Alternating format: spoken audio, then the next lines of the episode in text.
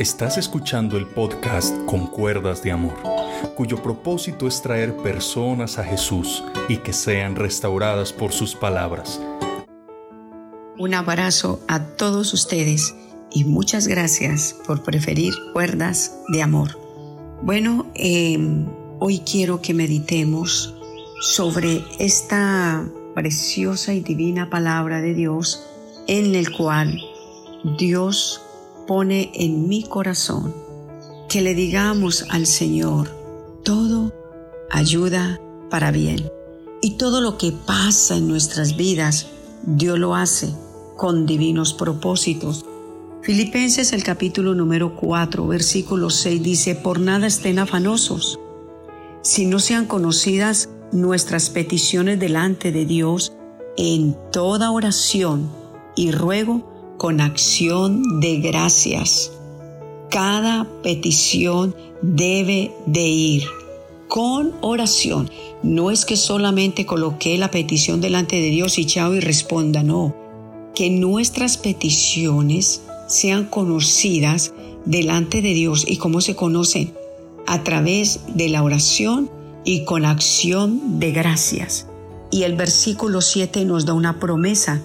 Y la paz de Dios, que sobrepasa todo entendimiento, guardará nuestros corazones y nuestros pensamientos en Cristo Jesús. Es hermoso, es precioso Dios, es único con todo lo que Él obra y con todo lo que Él hace.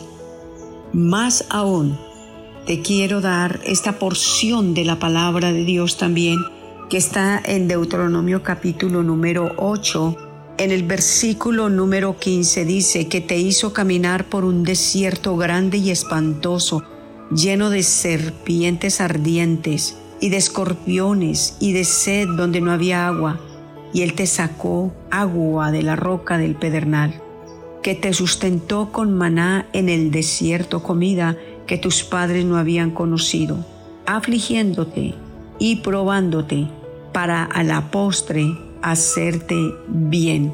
Y luego cuando retrocedo a unos versículos más adelante, dice la palabra del Señor, versículo 7 de Deuteronomio 8, porque Jehová tu Dios te introduce en la buena tierra, tierra de arroyos, de aguas, de fuentes, de manantiales que brotan en vegas y montes, tierra de trigo, cebada, vides, higueras, y grande tierra de olivos de aceite y miel, tierra en la cual no comerás el pan con escasez, ni te faltará nada en ella, tierra cuyas piedras son hierro, y de cuyos montes sacarás cobre.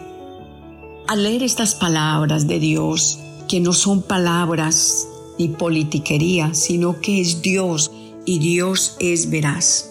Dice que sean conocidas nuestras peticiones, que no nos afanemos más, y que esas peticiones sean conocidas en toda oración y ruego con acción de gracias. Tenemos que aprender a orar, a orar con sabiduría, orar con inteligencia. Es a través de la oración que yo llevo mi petición, pero lo termino diciéndole gracias, porque hay gente que muchas veces se pone a orar y dice, bueno, Sí, ore a ver si de pronto Diosito hace algo. No, Diosito no es pequeñito, Dios es grande, Dios es poderoso, Dios es omnisciente, Dios es omnipresente. Él todo lo puede y Él todo lo conoce y Él todo lo sabe. Pero cuando vamos al capítulo número 8, dice la palabra del Señor de Deuteronomio, dice tan claro, y te afligió. Versículo 2 dice, y te acordarás de todo el camino por donde te ha traído Dios en estos 40 años en el desierto para afligirte, para probarte, para saber lo que había en tu corazón, si habías de guardar o no sus mandamientos. Y te afligió y te hizo tener hambre. Quizás estás diciendo, ese soy yo. Y yo también digo, esa soy yo. Dios nos pasó por un desierto, Dios nos permitió la aflicción, para que en medio de la aflicción pudiéramos ver sus maravillas. Dios permitió muchas veces la escasez para luego mostrar su mano de abundancia. Dios permitió eh, pasarme por los desiertos como al pueblo de Israel para él mostrar su poder y su gloria. Sabes, mi querido oyente, que Dios permite todas estas cosas para el ser glorificado. El pueblo de Israel pisó el desierto y sintieron la sed más espantosa, pero este pueblo comenzó a quejarse, pero Dios en su misericordia, por amor a ellos, por amor a Moisés, dice que el Señor le dijo a él, mira, yo de la roca voy a hacer brotar agua, y así lo hizo.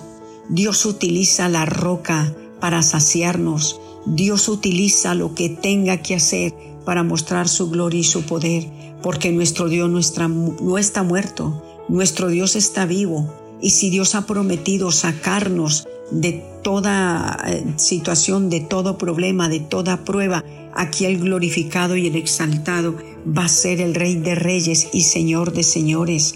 Por nada estemos afanosos. Vamos a creerle a Dios que vamos a terminar el año y que si es el año entrante que sigue, hasta aquí hemos visto que nuestro Redentor vive y que Él al final del camino nos mostrará cuál fue su propósito.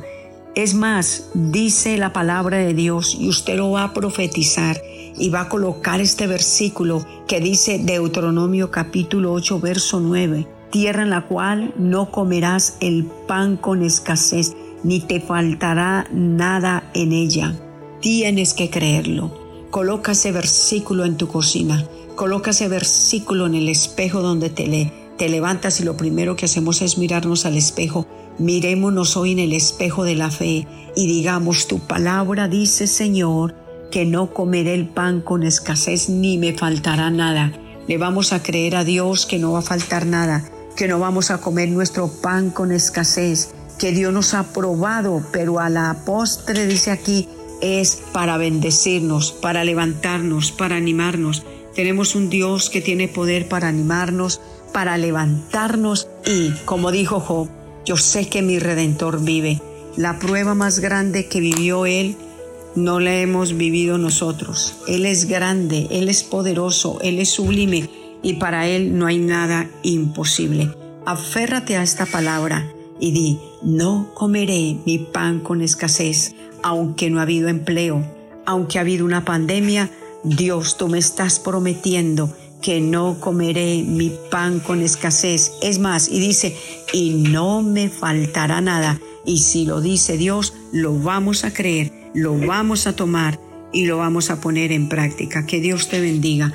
Y tenemos un Dios fuerte que no nos dejará padecer en el desierto que quizás está viviendo. Allí va a brotar agua, allí va a descender maná del cielo, allí Dios va a proveer, allí Dios trae sanidad, allí Dios nos viste y no nos va a faltar nada. Bendito sea el nombre del Señor.